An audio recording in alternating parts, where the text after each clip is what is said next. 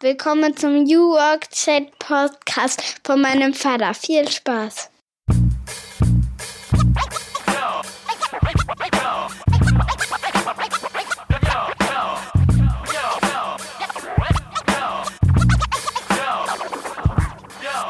Moin und herzlich willkommen zum New Work Chat Podcast. Ich bin Gabriel und ich grüße euch aus dem wunderschönen Rostock an der Ostsee, wo ich mit meiner Frau und unseren drei kleinen Töchtern lebe und arbeite. Apropos, um das Thema Arbeit soll es hier im Podcast natürlich gehen, verbunden mit der Frage, wie wollen wir eigentlich unser Leben auf diesem blauen Planeten gestalten? Dazu hole ich mir spannende Köpfe vor das Mikro und frage sie nach ihren größten Learnings und ihren persönlichen Challenges auf dem Weg zu dem, was sie heute tun. Wir reden über vernetztes Arbeiten und disruptives Denken in Zeiten der Digitalisierung, über kulturellen Wandel und über die Frage, wie wir unsere Arbeit mit unserer Familie vereinbaren. Das interessiert mich als Vater von drei Kindern natürlich ganz besonders und da bin ich dankbar für jeden Impuls. Ich selber bin Digitalstratege, blogge seit mehr als zehn Jahren über mein Leben zwischen Daddy-Modus und Digital Life, bin außerdem Teil der 12 Minutes Me Crew und stehe hin und wieder als Rapper auf der Bühne. Ich wünsche euch ganz viel Spaß, lasst mich wissen, wie es euch gefällt. Feedback ist immer willkommen. Viele Grüße, viel Spaß und leinen los. Und wir springen in Episode Nummer 21 des New York Chat und ich freue mich, dass Autor und Speaker Markus Reitner zu Gast ist. Das Interview, das ihr gleich hören werdet, habe ich bereits im April aufgenommen. Es steht bereits als Video auf meinem YouTube-Kanal online und ähm, vielleicht habt ihr es ja auch schon gesehen. Es lohnt sich auf jeden Fall, das Ganze auch nochmal zu hören, denn das, was Markus zu erzählen hat über Agilität, über Führung, über New Work und auch über Familie, das ist nach wie vor extrem hörenswert. Markus schreibt ja seit vielen Jahren über diese Themen und er träumt davon, dass eines Tages die Wirtschaft dem Menschen und dem Leben dient und nicht umgekehrt wie er sagt. Wenn man seine Blogs und seine Tweets liest oder seine Vorträge erlebt, dann merkt man sofort, der Mann brennt für dieses Anliegen. Markus hat eine spannende Vergangenheit. Er hat, so wie ich mal bei einem Startup gearbeitet, ist dann in den Konzern gegangen und treibt da jetzt die Transformation ganz aktiv als Agile Coach voran. Er bezeichnet sich selbst auch als Hofnah, Organisationsrebell oder auch Kulturingenieur. Was das Ganze mit dem Thema Familie zu tun hat, klären wir natürlich auch. Auch er ist Vater von drei Kindern, so wie ich. Hatte ja auch schon einige andere Gäste mit drei Kindern wie Frank Berndt, Jan Weilbacher, Sebastian Kolberg. Viele Grüße an dieser Stelle an euch und äh, viel Spaß mit dem Interview.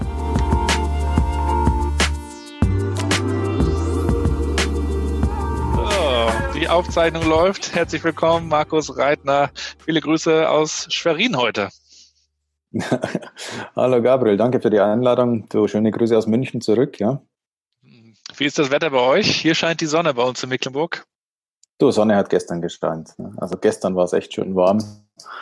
Heute ist wieder Regen angesagt, ne? also so, so richtig arbeitnehmerfreundlich, Wochenende schön, Montag Regen. Ja, genau. Naja, man soll ja auch was schaffen, ne? Da soll das schöne Wetter ja auch gar nicht ablenken. genau, genau, genau. Ja, Markus, ich freue mich sehr, dass du zu Gast bist in meinem Interviewformat New Work Chat. Ähm, wir werden natürlich über dein Manifest sprechen, das ich gelesen habe. Und es gibt darüber mhm. hinaus, mhm. glaube ich, noch zwei, drei weitere Themen, wie auch Familie und Arbeit. Wie kann man das hinbekommen? Wir haben beide drei Kinder. Uh, Dad mhm. of Three Kids. Ich ja drei Mädels. Du hast, glaube ich, was hast du? Zwei Mädels und einen Jungen? Genau, jetzt einen Jungen gekriegt. Ja. ja also ich habe aber keine Antworten, wie man das hinkriegt. naja, das hast du ja auch schön beschrieben. Es geht ja mehr darum, Fragen zu stellen. Ne? Äh, genau. genau, da hätte ich einige. Hm. Ja, Markus, du bist ja bei, bei BMW seit äh, einigen Jahren jetzt im Sattel und hast da so ein paar schöne Hashtags oder, oder Beschreibungen auch äh, bei dir stehen bei Twitter und LinkedIn. Ähm, du bezeichnest, bezeichnest dich selber so ein bisschen auch als, als kultureller äh, äh, Motor als ähm, Hofner hast du, glaube ich, sogar irgendwann mal geschrieben. Ja, ja. Ähm, ja. Vielleicht kannst du mal ein, zwei Sätze erzählen, was, was dein Job ist bei BMW. Hm.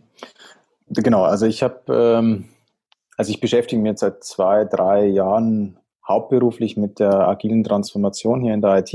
Das heißt also, wir, wir krempeln eigentlich die IT so einmal auf links, ja, also weg von diesem Plangetriebenen hin zu einer agilen Produktorganisation.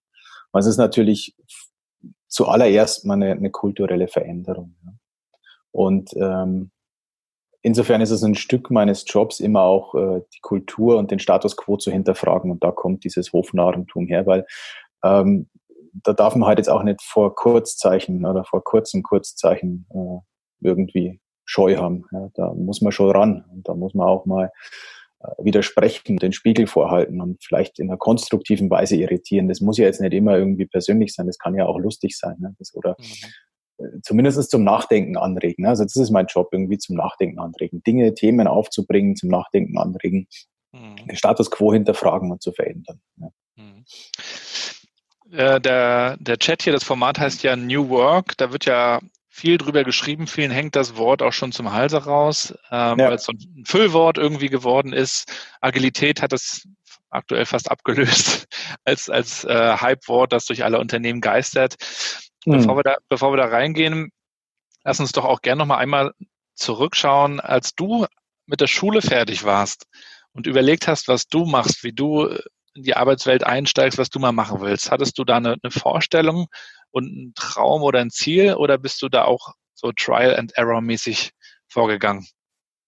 Hm. Also ich habe, ich gehe für immer völlig planlos vor. Ja, also ich glaube, das Agile, das lag mir schon immer. Ja, also das jetzt kriege ich natürlich bestimmt böse Kommentare, weil Agile nicht bedeutet planlos, aber ähm, genau, ich habe immer schon eher so diesen Try and Error Ansatz gehabt. Also ich habe eigentlich keine Vorstellung gehabt, was ich mit meinem Leben machen will nach der Schule.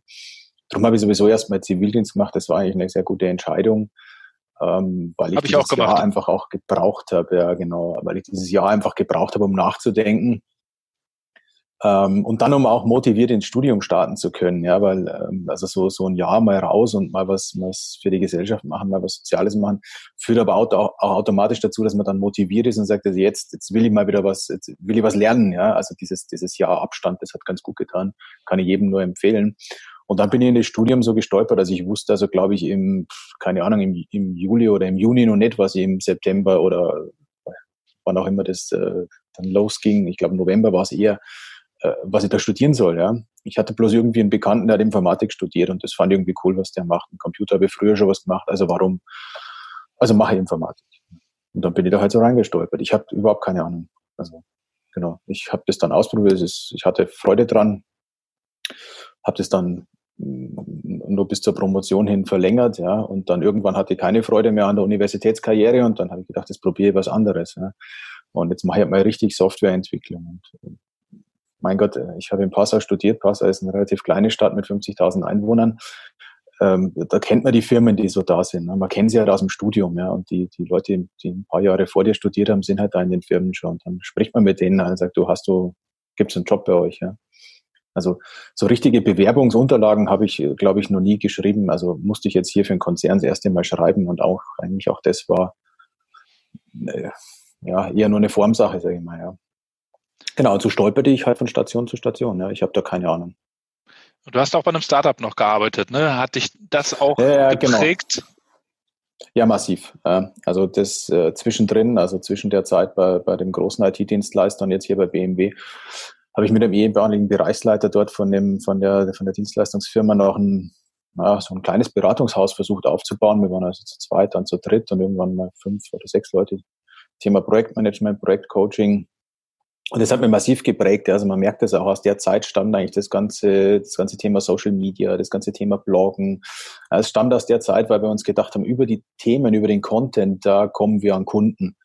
Ja, also das war für mich die Strategie hat jetzt in den ersten fünf Jahren mäßig gut funktioniert. Ja, ähm, warum, weiß ich nicht. Also so jetzt nach zehn Jahren wird es besser funktionieren. Also es hätte ganz schön lang gedauert. Vielleicht war ich am Anfang einfach auch nicht so pushy oder so, so gut oder sonst was, ja. Aber das hat mich massiv äh, beeinflusst und das habe ich quasi jetzt immer auch beibehalten. Ne? Diese, diese Art, äh, mit Content umzugehen, über diese Art Themen zu platzieren, Netzwerke zu bilden, zu Verbindungen herzustellen, das habe ich jetzt quasi von außen mit hier reingebracht. Ja. Hm. Ich hatte mich ja mit dem Sebastian Kolberg von Bayer auch hier in, in diesem äh, Format schon mal unterhalten, der ja auch Parallele hatte, der hat auch bei einem Startup gearbeitet und ist dann mhm. äh, bei Bayer eingestiegen und erzählte eben auch, wie, wie, wie sich sowohl Konzern als auch er selber natürlich aneinander gewöhnen mussten. Ich selber hatte auch mal ja. bei einem Startup gearbeitet, bin dann jetzt vier Jahre bei der Sparkasse gewesen, auch eine Parallele so ein bisschen. Wie war das bei dir, als du äh, zu BMW gekommen bist? Mhm. Ähm, Kannst du da noch, äh, noch mal erzählen, wie, wie ja. du die Anfangsphase erlebt hast? Ja, nicht, nicht nur erzählen, das habe ich sogar mal aufgeschrieben. Da gibt es einen Blogpost dazu, der heißt also treffenderweise Anpassung Schmerzen. Also ich, ich glaube, wenn man von außen von so einer Startup-Kultur in, in so eine Konzernstruktur kommt, egal wie gut man die kennt, weil ich habe damals zehn Jahre schon für BMW gearbeitet als Externer. Also egal wie man das, wie gut man das kennt, wenn man da reinkommt und man ist da drinnen, dann, dann glaube ich, kann man nur noch ähm, dann gibt es nur noch, naja, es gibt zwei Auswege. Der eine Ausweg ist wieder zu kündigen und der andere Ausweg ist, an der Veränderung zu arbeiten. Ja, und im ersten halben Jahr habe ich tatsächlich mehrfach überlegt, dass die Probezeit, das ist eher, also das wird jetzt nichts, da gehe ich lieber woanders hin. Und dann habe ich aber festgestellt, es gibt Menschen, die wollen was bewegen ich habe also so, so Netzwerke hier gefunden von Menschen, die auch eine Veränderung wollen. Und dann habe ich beschlossen, an der Veränderung zu arbeiten. Und das war also wirklich, das war tatsächlich eine bewusste Entscheidung zu schauen, wie weit äh, kann man denn jetzt auch so eine Veränderung hier treiben. Und daran hatte ich wiederum Freude dran. Ja. Also ich glaube, das ist das Einzige, wo, wo man wirklich dann, wenn man von außen mit so einem Mindset kommt, ähm, auch, auch hier, hier glücklich wird. Ja. Also man muss dann echt an der Veränderung arbeiten. Das macht ein Sebastian Kohlberg ja auch und das macht ja du, glaube ich, auch ein Stück weit. Ja. Also ich glaube, man, man ist dann echt so, so für so Veränderungsdinge ähm, dann, dann gewappnet. Ja. Da gibt es ja auch diese, diese schöne Grafik, ähm, da sieht man dann ganz oben, äh, wie, wie jemand eine Masse von Leuten fragt, äh, wer möchte Veränderung, alle heben die Hand, wer möchte sich verändern, alle Hände gehen nach unten. Äh, das ist ja so ein, so ein großes ja. Buzzword. Also Change Management gibt es ja schon eigentlich ewig. Und dann, dann kam irgendwie so das Thema digitale Transformation, dann mhm. irgendwie auch Kulturwandel. Wir haben ganz viel über Otto und, und Co. gesprochen. Mhm. Ähm, aber wie kommt man dann auch aus deiner Erfahrung konkret in eine, in eine Veränderung, also was auch Organisation und Kultur angeht? Also ich ich mag das Thema Change Management ja gar nicht, aber mit Change Management assoziiere ich immer irgendwie diese übergriffigen Formate, also wo quasi jetzt so ein kleiner, kleiner Management-Zirkel sich überlegt, dass sich jemand anders verändern muss, eine externe Agentur beauftragt, irgendwelche lustigen ähm, Formate zu machen, wo man dann alle Menschen durchschleust und danach sind sie alle verändert. Das ja. funktioniert nicht. Ja, das ist einfach nur übergriffig, das geht nicht. Ähm, weil Menschen wollen sich schon verändern. Also Menschen können sich auch verändern. Das, da, da glaube ich ganz fest daran, habe ich auch erlebt. Also was sie aber gar nicht mögen und was auch meine Kinder schon nicht mögen, ist, wenn jemand anders versucht, dich zu verändern. Ja? Mhm. Also das, vielleicht bin ich einfach auch noch nicht erwachsen genug, ja, jetzt mit meinen 45 Jahren, aber ich, ich hasse dieses, äh, wenn mir jemand anders sagt, was ich machen soll. Ja? Und ich glaube, andere mögen das auch nicht. Drum dieses, dieses jemand anders verändern zu wollen, ist, ist schwierig. Ja? Also ich glaube schon, man muss Lust auf die Veränderung machen. Ne? Man muss die Veränderung auch erklären, man muss das Wozu vor allem erklären. Ne? Und, und äh, ich kann nicht sagen, was generell funktioniert, ich kann nur sagen, was für mich jetzt die letzten Jahre ganz gut funktioniert hat, also A, das Wozu erklären. Also es muss, muss klar sein, was wir eigentlich erreichen wollen, welche Veränderungen. Und dann auch und dann einfach auch diese, dieses offene Miteinander umgehen. Was ich nicht mag, ist, dass also jetzt sich eine kleine Menge überlegt, was zu tun wäre und dann es über andere drüber stülpt. Ne? Also ich habe immer versucht, den Menschen Lust zu machen aufs Mitgestalten. Also vom Wozu kommend dann Lust machen aufs Mitgestalten. Und das hat halt einfach auch viel mit, äh, äh, mit, mit einer Kulturveränderung, so, so ticken Konzerne. Ne? Also ich mache ein Beispiel. Wir haben 2017, wir haben 2016 beschlossen, diese agile Transformation hier zu machen wir wussten, glaube ich, noch nicht so ganz, was das bedeutet alles. Ne? Aber wir haben Ende 2016 angekündigt, wir lösen eine Hauptabteilung auf. Nämlich die Hauptabteilung, die den Betrieb macht. Die machten nur den Betrieb, die machten keine Weiterentwicklung von Systemen, die haben nur den Betrieb gemacht. Und das ist natürlich doof, wenn man da so eine, so eine Bruchstelle drin hat zwischen Delivery und Operations. Also haben wir gesagt, diese Hauptabteilung, das, was die machen, der Betrieb ist schon wichtig, das ist total wichtig sogar. Aber es macht keinen Sinn, diese Bruchstelle drin zu haben. Und darum wollen wir die auflösen und die Menschen wieder hinsetzen. Wir haben diese, wir haben diese Umorganisation Ende 2016 angekündigt im Social Intranet. Ohne einen Plan zu haben, wie es funktionieren kann. Einfach nur, um den Grundsatz darzustellen und den Menschen Lust zu machen aufs Mitdiskutieren. Das war der längste Thread ever. Ja? Und das macht man normalerweise nicht. Eine Umorganisation, die kündigst du irgendwie höchstens vier Wochen vorher an und auch nur, wenn du dann schon alles in trockenen Tüchern hast, ja, um ja keine Unsicherheit zu verursachen. Und dieses, ich will ja keinen verunsichern, das finde ich in so, so, so ein, so ein, so ein furchtbar paternalistisches Verhalten. Ja? Also ich, ich will nicht also beschützt werden. Da, da bin ich vielleicht einfach zu sehr ähm, ja auch eigenmotiviert, ja, aus meiner, aus dieser Zeit vorher auch. Ne? Ich, ich will nicht beschützt werden. Ich will nicht überbehütet werden. Hm. Das ist, ist so meine, meine Triebfeder und so versuche ich den Menschen auch zu, zu behandeln. Und da kriege ich auch immer ganz viel zurück. Die Leute wollen auch ganz viel gestalten. Hm. Ja, also viele, nicht alle. Ja, es gibt auch Menschen, die, die wollen das jetzt erstmal nicht, die lehnen sich halt mit zurück. Auch das ist fair. Aber die lasse ich dann auch in Ruhe. Ja, ich arbeite mit den anderen. Hm. Ja, spannend finde ich auch immer diese, diese informellen Netzwerke, die es in größeren Unternehmen gibt, die man ja hm. gar nicht aus einem Organigramm ablesen kann äh, da, da kann der mit dem und der ist mit dessen Schwester äh, verheiratet und so weiter und ja, so fort. Ja. Und, und, die können ja, gar nicht. Also, also diese Kultur, die man äh, ja erst irgendwie erleben muss. Ähm, hm. Wie würdest du die Kultur beschreiben, die du am Anfang kennengelernt hast? Und ähm, habt ihr euch irgendwie ein Zielbild gesetzt oder irgendwie eine Reise aufgemacht äh, zum Thema Veränderung der Kultur? Hm. Hm. Also ich, ich habe einfach ein paar so Sachen, die, die mich anfangs einfach gestört haben. Ja? Also ich, was ich nicht mag, ist dieses Silo-Denken, ist dieses Verschlossen. Ja? Ich, also aus dieser Zeit vorher, Social Media, Bloggen, irgendwie Kontakte, Verknüpfungen und so weiter, ja, war ich halt, also ich, ich habe schon Working Out laut gemacht, bevor es John Stepper so genannt hat. Also dieses bereitwillige Teilen von, von Themen, ja, ähm, völlig normal. Und ich, ich war ehrlich gesagt echt schockiert, dann kommst, dann schaust mal in so ein Social Intranet rein. Ja. Mhm. Denkst du so, boah, geil, ne, internes Facebook und schaust mal ein bisschen weiter und stellst fest, es gibt nur geschlossene Gruppen. Mhm. Ja, es gibt überhaupt gar keine öffentlichen Gruppen, ja, weil jeder irgendwie quasi die, die Abteilungsstruktur nachgebildet hat, wenn überhaupt, ja. Man sagt, ja. ja, und? Also, das ist jetzt gerade mal sinnlos. Das ist dieses, und da macht ja auch niemand was, ein paar wenige, ja. Und an dem Thema habe ich schon gearbeitet, dass wir also wirklich bereitwillig ähm, Erfahrungen teilen, also bereitwilliger als vorher, weil wir das halt brauchen, um gemeinsam zu lernen. Aber wenn jetzt jeder in seinem kleinen Zirkel lernt, weil, um bloß nach außen nicht angreifbar zu sein, dann ist das halt langsam, dann ist das unglaublich langsam. Ja, und ich, ich, ich will ja das auch raus. Und da braucht es halt Vorbilder, da braucht es Vorbilder von den Führungskräften. Darum habe ich auch versucht, Führungskräfte immer zu motivieren, dort auch ähm, immer wieder was zu machen, immer wieder zu interagieren, auch selber mal was zu schreiben, selber mal was zu teilen, ähm, sich auch angreifbar zu machen dadurch. Ja. Und das, ähm, das hat jetzt durchaus gefruchtet, ja. Mhm. Ja, das, da haben wir ähnliche Erfahrungen gemacht bei der, bei der Sparkasse, bei der Ostsee-Sparkasse. Da hatten wir ja mit IBM Connections, mittlerweile heißt es ja HCL Connections, äh, auch ein Tool, mit dem man eben ganz viel machen kann, aber natürlich äh, ändert ein Tool keine Kultur.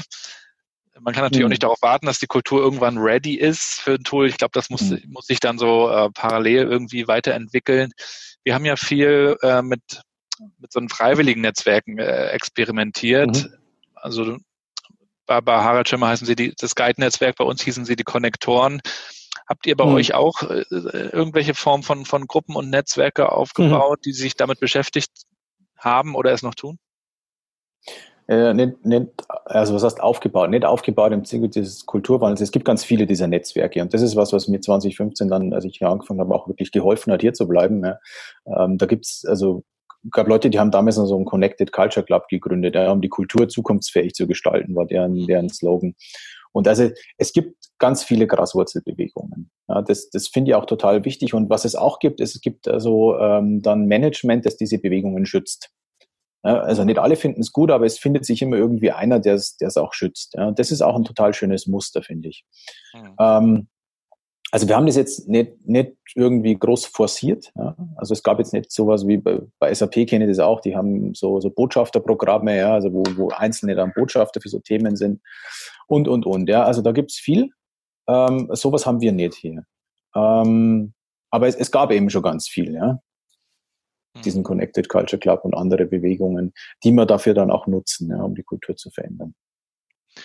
Und ihr wart ja dann äh, mit, mit dem Thema agile Transformation schon mhm. auch schon noch eher gefühlt unterwegs oder seid ihr an den Start gegangen als andere Unternehmen? Also man hört ja jetzt noch hm. viel, hm. fast täglich das Unternehmen sagen, wir wollen das jetzt machen. Hm. Da war, wart ihr schon, glaube ich, eher dran als andere. Wie habt ihr das denn für euch definiert, beziehungsweise wie, wie seid ihr da gestartet? Ich glaube, da gibt es viele Missverständnisse, warum Unternehmen das hm. äh, auf die Agenda nehmen. Hm. Also, ja, also richtig, also ich würde uns jetzt nicht zu den Early Adopter zählen, ja, also äh, Agilität ist ja schon, schon ganzes, ganze Zeit alt, ja. Äh, von daher, ich meine, andere sind vielleicht noch langsamer, das kann schon sein. Also was bei uns äh, anders war, war die Radikalität. Ja. Also wir haben, wir glaube ich, waren die einzigen jetzt in der, der Größenordnung, die gesagt haben, wir bauen die komplette IT um.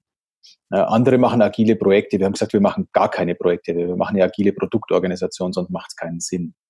Also wir haben quasi die Veränderung zum Normalzustand erhoben. Also anstatt immer die, die Stabilität, den Normalzustand sein zu lassen und dann ein Projekt zu machen, wenn du was verändern musst, haben wir gesagt, das ist alles zu langsam. Wir brauchen Product Owner, die im drei Wochen Zyklus entscheiden können, was, ne, was sie machen als nächstes. Und das ist der, der, das ganze Grundprinzip. Und so haben wir gesagt, so organisieren wir die ganze IT, weil es kann keine zwei Mindsets geben. Also es, es braucht ein Mindset. Wir, wir machen dieses Bauprinzip komplett. Das haben andere jetzt nicht so radikal gemacht. Also agile Projekte und die einen schnell, die anderen langsam. Das findet sich an ganz vielen Stellen. Ähm, aber das Wichtigste dabei war mir immer, dass das Wozu verstanden wird. Und es ging uns nicht um, um Effizienz, äh, es ging uns um äh, Effektivität, es ging uns um Anpassungsfähigkeit. Es ging uns darum, in einer Welt, die komplex, vieldeutig und so weiter, VUCA wird, reagieren zu können und zwar schnell reagieren zu können oder sogar agieren zu können. Ja. Es ging uns um Anpassungsfähigkeit. Das war eigentlich immer die Triebfeder. Hm. Und dieses Missverständnis, dass es eben nicht effizienzgetrieben äh, sein kann, das habe ich versucht von Anfang an auszuräumen. Bis zu einem gewissen Grad gelingt es dann auch. Ähm, andererseits, man ist halt auch immer ein Stück von den Zahlen getrieben in einem Wirtschaftsunternehmen. Das bleibt nicht aus, ja. Mhm. Ähm, aber das war mir immer ganz wichtig. Nun wird ja, wie gesagt, extrem viel über Agilität äh, geschrieben, äh, Xing Insider, mhm. LinkedIn hoch und runter, Twitter sowieso. Mhm. Was sind denn aus, aus deiner Sicht die, die größten Missverständnisse, die es dabei gibt?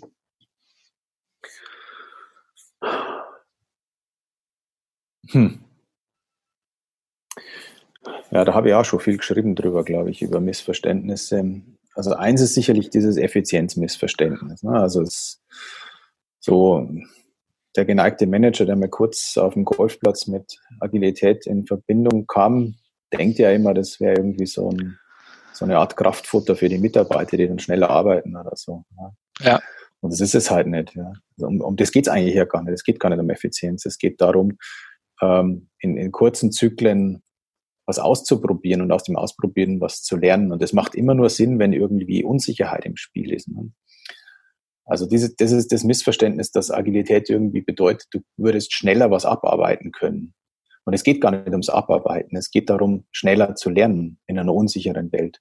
Mhm. Bei Abarbeiten suggeriert, du hast einen Plan, du weißt genau, was zu tun ist. Und das, wenn, wenn das der Fall ist, dann arbeit's einfach ab, ja, dann brauchst du keine Agilität. Ja. Agilität heißt ja, ich probiere was aus und lerne was Neues. Ja. Und das ist eigentlich so dieses Grundmissverständnis, das mir immer wieder begegnen. Vor allem in Organisationen, die ansonsten eher plangetrieben ticken. Ja.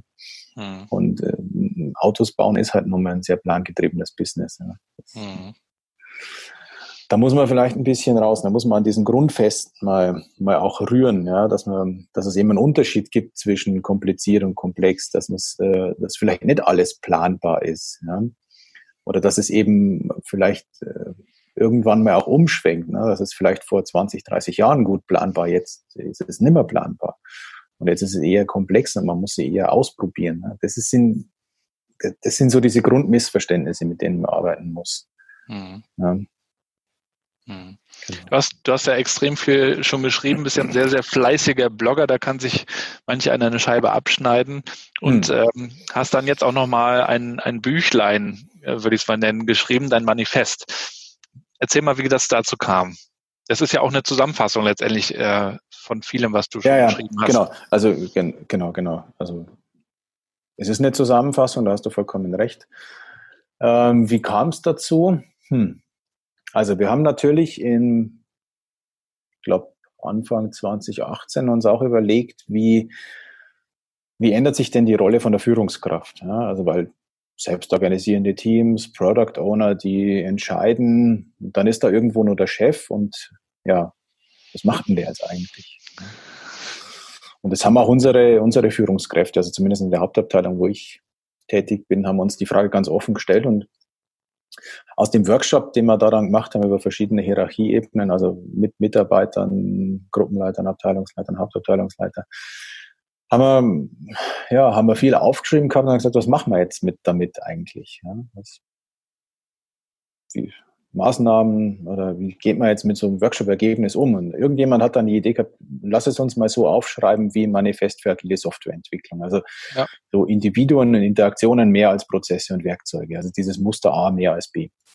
Naja, gut, und, und schreiben, das kann ich, ne? also Challenge accepted. Also bin ich rausgegangen und habe dann so These für These in, in, auf LinkedIn und auf Twitter entwickelt. Das waren erstmal nur die Thesen, so Entfaltung menschlichen Potenzials, mehr als Einsatz menschlicher Ressourcen. Und da gab es halt dann irgendwie sechs so Thesen. Die habe ich dann zusammengefasst für den nächsten Blogpost. Und dann konnte man es unterschreiben. Und dann habe ich nur so ein Jahr weiter Artikel geschrieben, ganz ohne irgendwie vorzuhaben, ein Buch draus zu machen. Und so zum ersten Jahrestag von dem Manifest habe ich mir überlegt, was, was mache ich jetzt damit? Ein Update?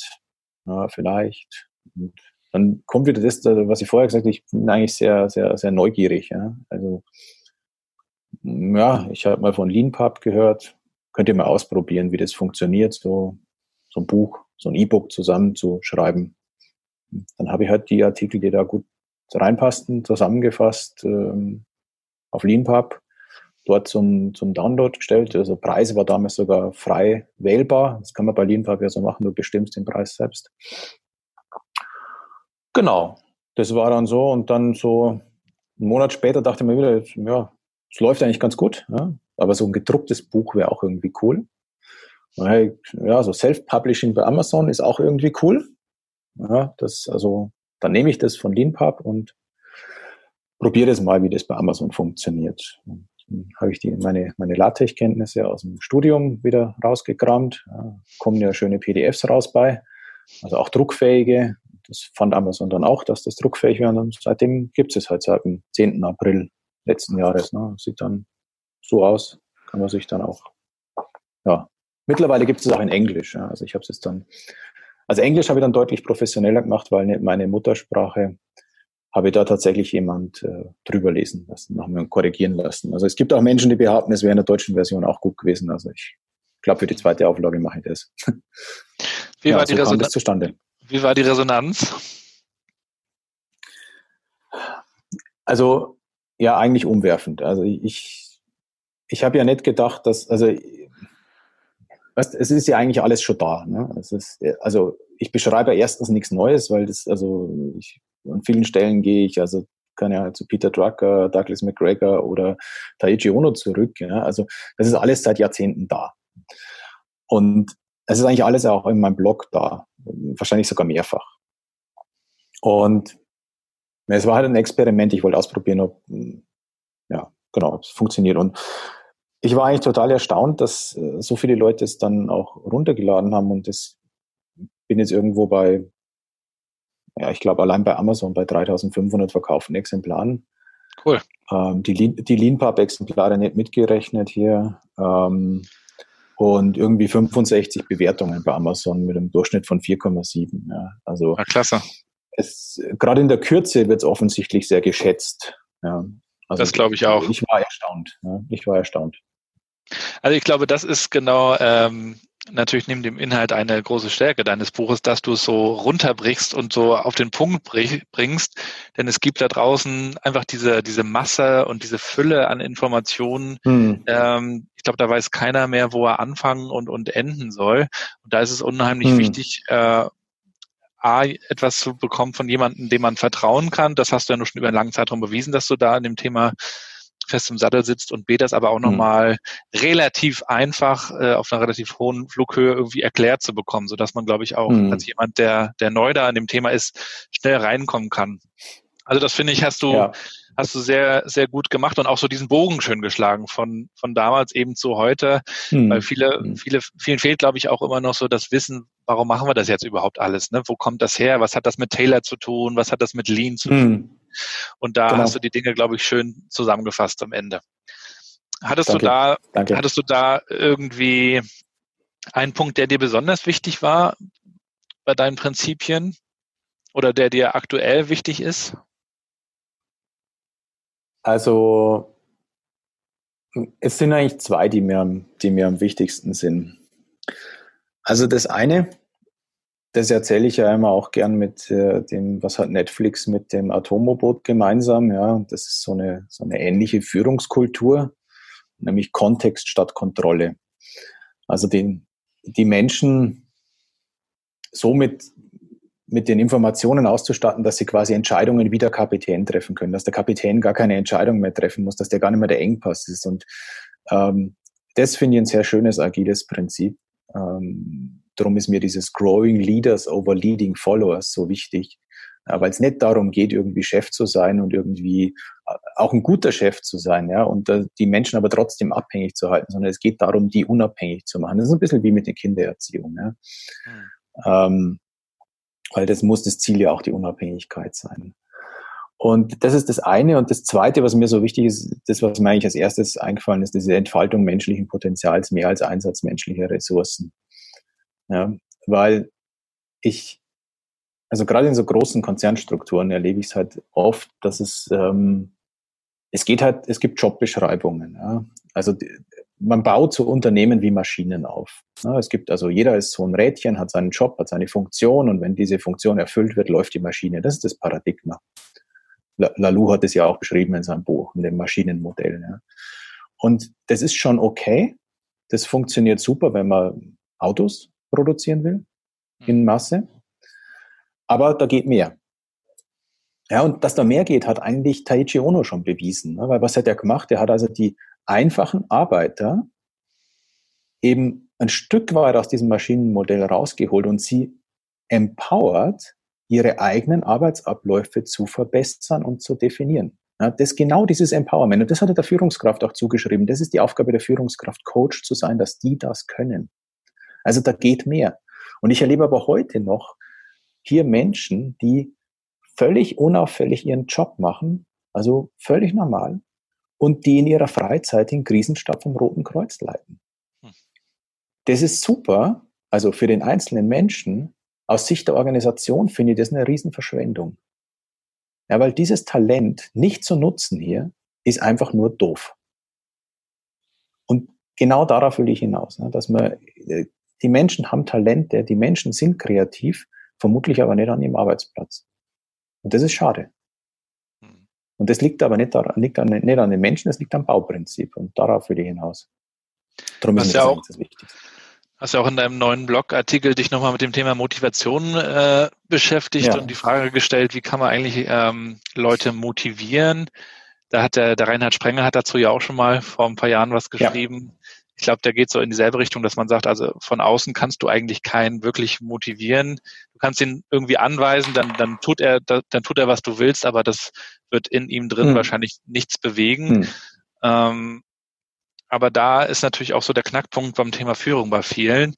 Einige verstehen Führung so ein bisschen wie so ein Fußballtrainer, der einfach die Entscheidung hat und sagt, wen er aufstellt und den, Leu den Mann vom Platz nimmt. Und andere sehen das eben eher wie ein Dirigenten in einem Orchester. So hast du hm. das ja auch sehr schön beschrieben.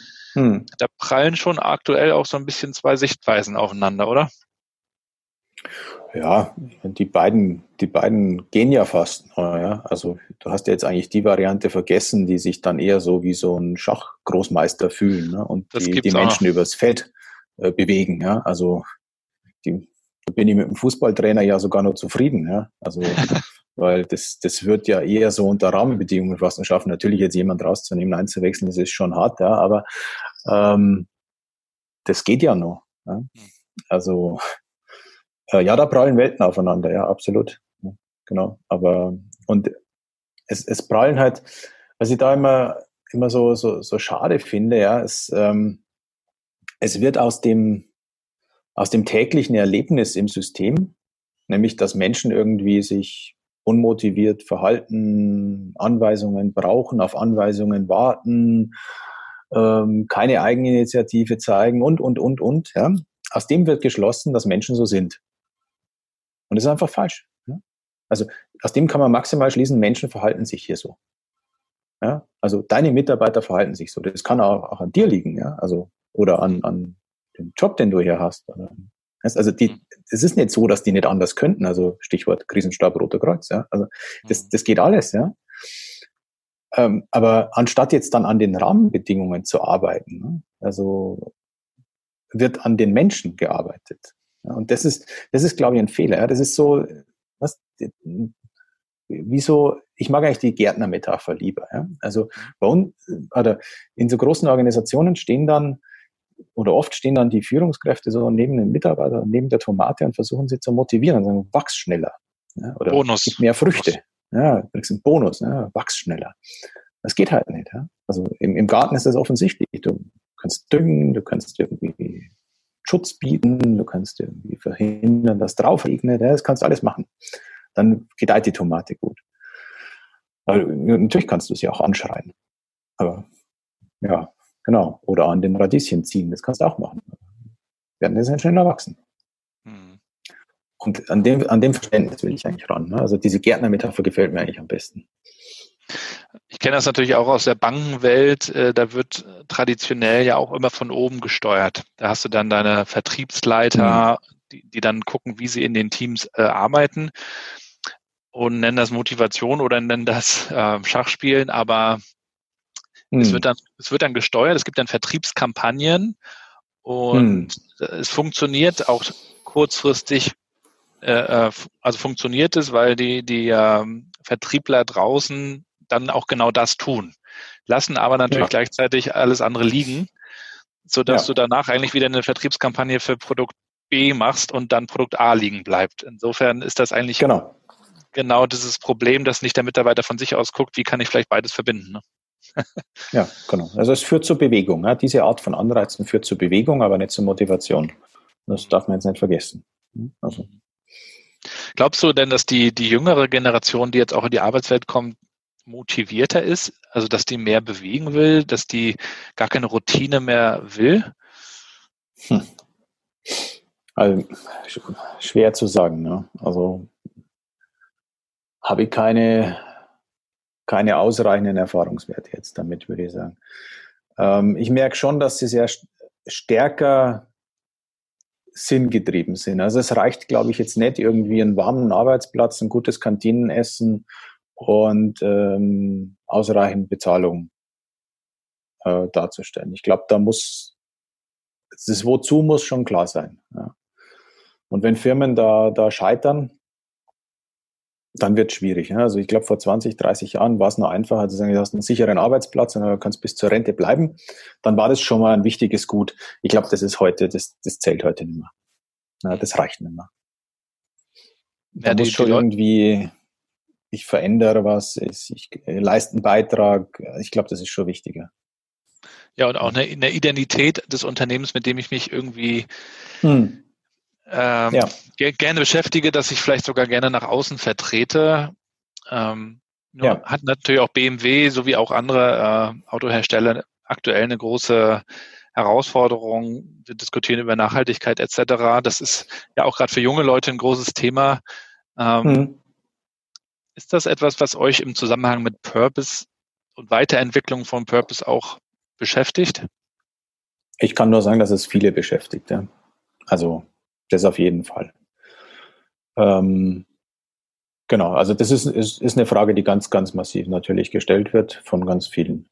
Wir sagen also, die haben auch eine Meinung, ja, wo, wo sich, wo so ein, so ein Purpose von einem Automobilhersteller jetzt ganz unabhängig von der Marke so jetzt liegen sollte in einer Zeit wie unserer.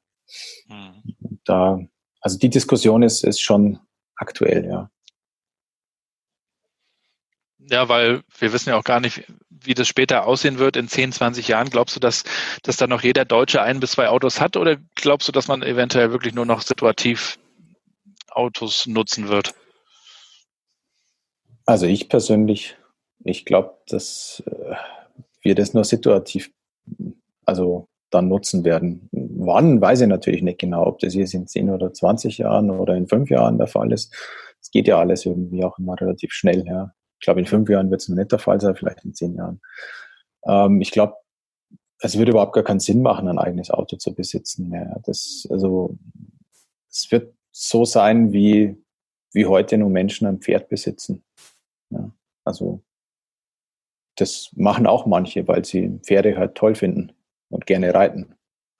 Es wird Menschen geben, die werden ein Auto besitzen, weil sie gerne auf der Rennstrecke damit fahren. Aber die werden wahrscheinlich auf dem öffentlichen, im öffentlichen Straßenverkehr gar nicht mehr teilnehmen dürfen, weil es also versicherungstechnisch viel zu gefährlich sein wird mhm. oder viel zu teuer sein wird. Das, das wird gar nicht mehr vorgesehen sein. Da gibt es irgendwelche Strecken, da kannst du mit dem Auto fahren. Und ansonsten der, der Verkehr wird anders, die Mobilität wird anders bedient. Ich weiß aber nicht, ob es in zehn Jahren so weit ist, wahrscheinlich auch nicht. Vielleicht erst in 20. Also ich hätte immer ja, gehofft, ich komme aus dem Elterntaxi-Ding nur raus, ja, aber mhm. ich weiß es nicht. Ja, wer weiß, vielleicht sitzen unsere Kinder irgendwann tatsächlich in selbstfahrenden Autos.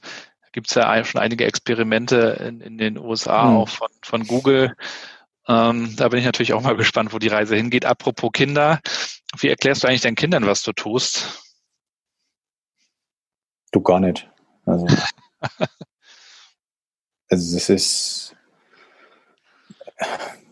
nee, also keine Chance, das zu erklären. Also ich kann Ihnen natürlich erklären, was ich also an Tätigkeiten ausführe.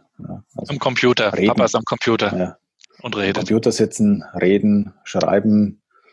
Ähm, ja, genau. Aber was genau das bewirkt und wozu, also schwierig. Ne? Die älteste ist fünf, ja, also das wird noch ein bisschen dauern, bis sie, glaube ich, versteht, was da, was ich mache. Hm. Und ähm, was ist denn aus deiner Sicht wichtig, wenn man jetzt auch über Kindererziehung nachdenkt? Früher war das ja sowas wie Gehorsam. Äh, ne? Du sagtest das schon, du gehst in ein Unternehmen rein und dann bist du auch mhm. loyal und bist bis zum Ende da mhm. und machst, was dir gesagt wirst. Heute geht es ja auch eher darum, mal das zu hinterfragen, kreativ zu sein. Mhm. Gibt es da aus deiner Sicht so zwei, drei Dinge, die, die wir unseren Kindern äh, beibringen sollten, die wichtig sind für, für die zukünftige Arbeitswelt? Mhm. Mhm. Ja, ich weiß gar nicht, für die zukünftige Arbeitswelt, ja, fürs Leben grundsätzlich, glaube ich schon. Ne? Grundsätzlich. Ne? Ähm, ähm, also mir ist es natürlich schon wichtig, Dinge zu hinterfragen. Ja? Also und natürlich werde ich dann auch selbst hinterfragt, das ist schon okay. Ähm, aber Gehorsam ist für mich jetzt kein, ähm, kein Erziehungsziel. Ja? Mhm. Also ganz sicher nicht. Also meine, äh, Unabhängigkeit ist es eigentlich, ne? Dieses, diese Selbstständigkeit. Ne? Ich will ja die zu äh, selbstständig denkenden, selbstständig agierenden, guten Mitgliedern der Gesellschaft machen. Also Respekt ist eins, also Respekt vor anderen Menschen finde ich wichtig. Ein Ziel. Ähm, aber auch, ähm, also Augenhöhe trifft es eigentlich ganz gut, ja. Also Jesper Juhl, den ich sehr schätze, äh, nennt es eher Gleichwürdigkeit dann, ja. Also ähm, alle Menschen und insbesondere auch in der Eltern-Kinder-Beziehung die Kinder mit gleicher Würde zu behandeln. Er spricht ganz bewusst nicht von gleichberechtigt, weil das ist es nicht. Hm. Als Eltern musst du Entscheidungen treffen, manchmal die halt deine Kinder delegieren kannst, das geht nicht. Ja, aber ähm, mit gleicher Würde. Ja. Das finde ich eigentlich ein sehr schönes, schönes Muster. Hm. hm. Und wenn, wenn du dich ähm, auch damit, du musst dich viel mit dem Thema Zukunft beschäftigen. Ne? Du entwickelst äh, BMW, hm. die Organisation von BMW weiter. Du musst viel über den Tellerrand schauen. Du bist auf Konferenzen. Du liest vermutlich auch sehr viel. Hm. Was würdest, was würdest du sagen? Was, was inspiriert dich? Sind es Bücher, Podcasts, Menschen?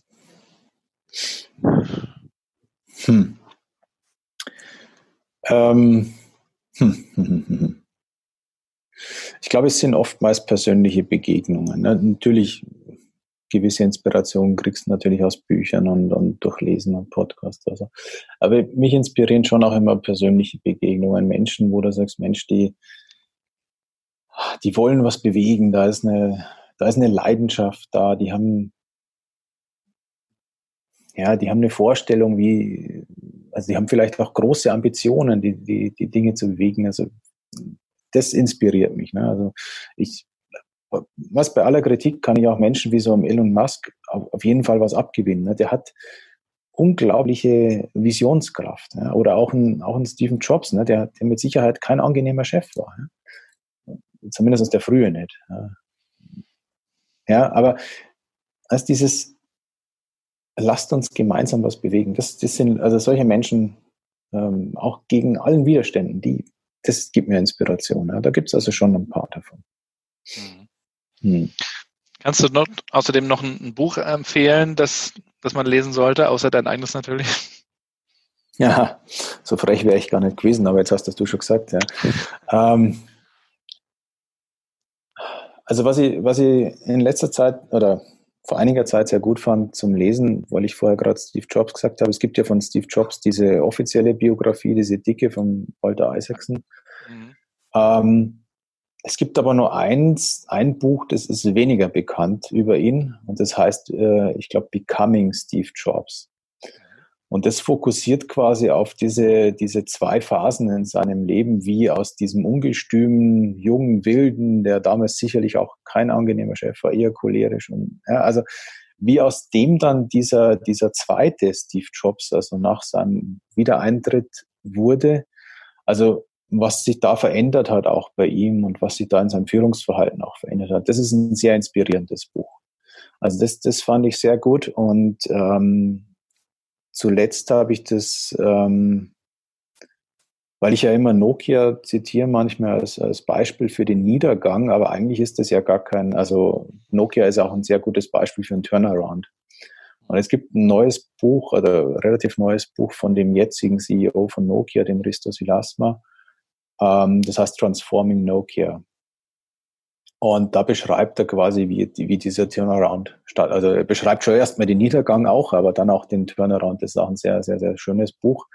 Ähm, vor allem auch, weil er die, die Beschreibung damals, wie, wie Nokia so 2007, 2008, was da vor sich ging, als Apple das iPhone eingeführt hat und, und also in, in welcher Situation sich die da befanden. Da gibt's also echt einige ähm, ja, schockierende Parallelen zur, zur jetzigen Zeit äh, in anderen Industrien.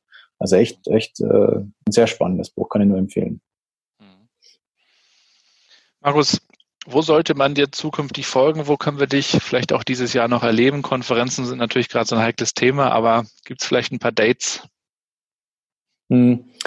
Ich habe ähm, genau, also natürlich lohnt sich immer, meinem Blog zu folgen. Ja.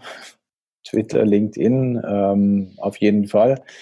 Konferenzen habe ich, glaube ich, also öffentliche Konferenzen habe ich in dem Jahr noch keine einzige geplant, ganz ehrlich. Ähm, ich lasse mich da auch immer ein bisschen leiten von den Sachen, die so ja, passieren.